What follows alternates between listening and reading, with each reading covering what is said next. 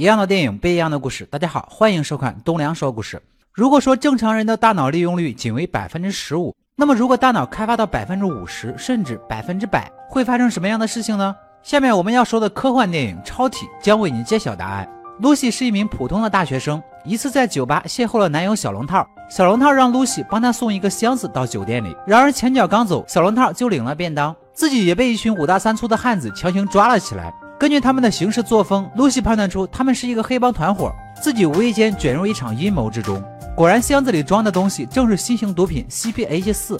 与市面上流传的正常毒品不同，只有在怀孕的六周的孕妇体内才会产生微量的 CPH 四。对于婴儿来说，它的威力就像原子弹，用来促进骨骼的生长。只是后来经过一些科学家的实验研究，无意中合成了这种奇妙的化学物质。在镜头的这边，人与自然栏目组的老黑轻轻演讲着人类脑力开发的进化史。原始人的脑部利用率为百分之十，正常人的脑部利用率已经达到了百分之十五。单这百分之五就让人类社会发生了翻天覆地的变化，并且变化一直没有停止。地球上唯一比人类脑部利用率高的生物是海豚，据估计，海豚的脑部利用率为百分之二十，这让它拥有了回声定位系统，比人类发明的声纳装置更有效率。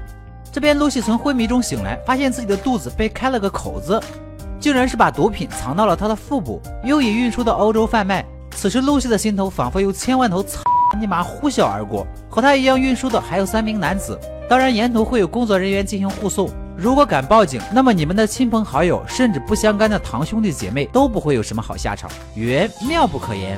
运输途中，露西被一名小喽啰看上了，没办法，长得这么美，要是我，我肯定不会乱来。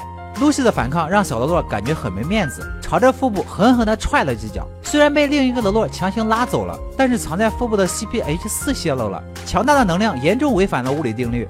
要不是房顶还算结实，露西肯定就上天了。根据老黑的推测和假设，脑力开发到百分之二十是进化的第一阶段，人类可以尽情的发挥和控制自己的身体；而脑力开发到百分之四十以后，人类就可以使用意念控制其他的人或物。仿佛是印证老黑的推论，脑力开发到百分之二十的露西已经无敌于正常人，不仅智力超群，而且武力值爆表，开挂一样轻易杀死了所有的看守人员，并且控制身体的肌肉组织挤压，徒手取出了身体上的子弹。虽然自己已经超能化了，但露西并不喜欢这种感觉。她胁迫一个出租车司机带自己去医院，让医生在不打麻药的情况下取出体内剩下的 CPH 四，趁着手术的功夫抽空给妈妈打了个电话报平安。或许这是和父母的最后一次通话了。她感觉自己的时间不多了。走出医院的那一刻，她的脑力又发生了进化。只要她愿意，就可以清晰的看到大树的脉络。为了找到剩下的毒品，露西单枪匹马杀进黑帮老巢，并且通过记忆读取获知了毒品的运输路线。为了更进一步了解自己的状况，露西通过网络查询得知老黑这个专家的存在。他通过远程控制老黑的电视，跟老黑来了个视频通话。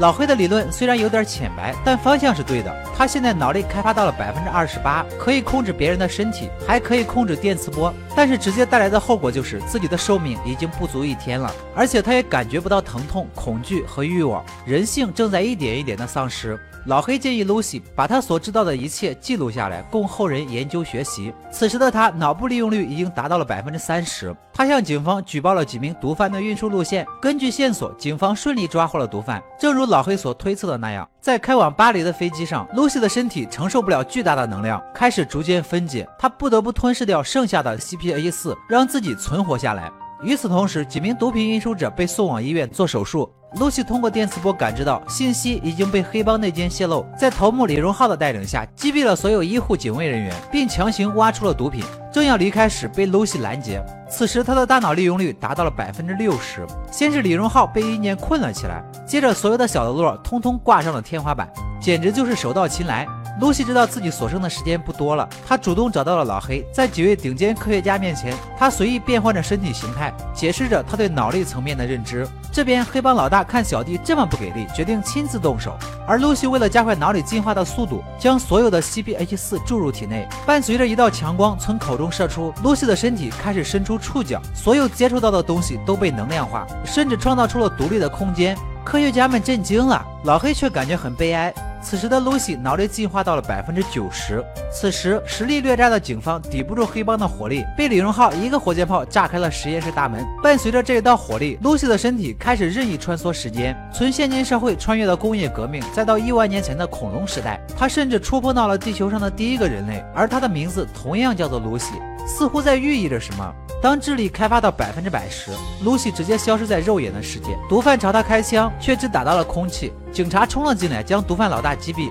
此时的露西已经化作了一个 U 盘，很显然这里存着他所有的知识。当警察问起女主的去向时，他的手机则瞬间收到一条短信：“我无处不在。”警察环顾了一下四周，默默地离开了。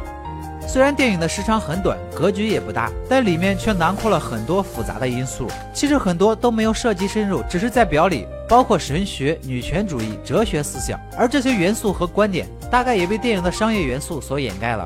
好了，今天的故事就说到这里。喜欢我的朋友，记得点赞、评论、关注一下。我们下期再见。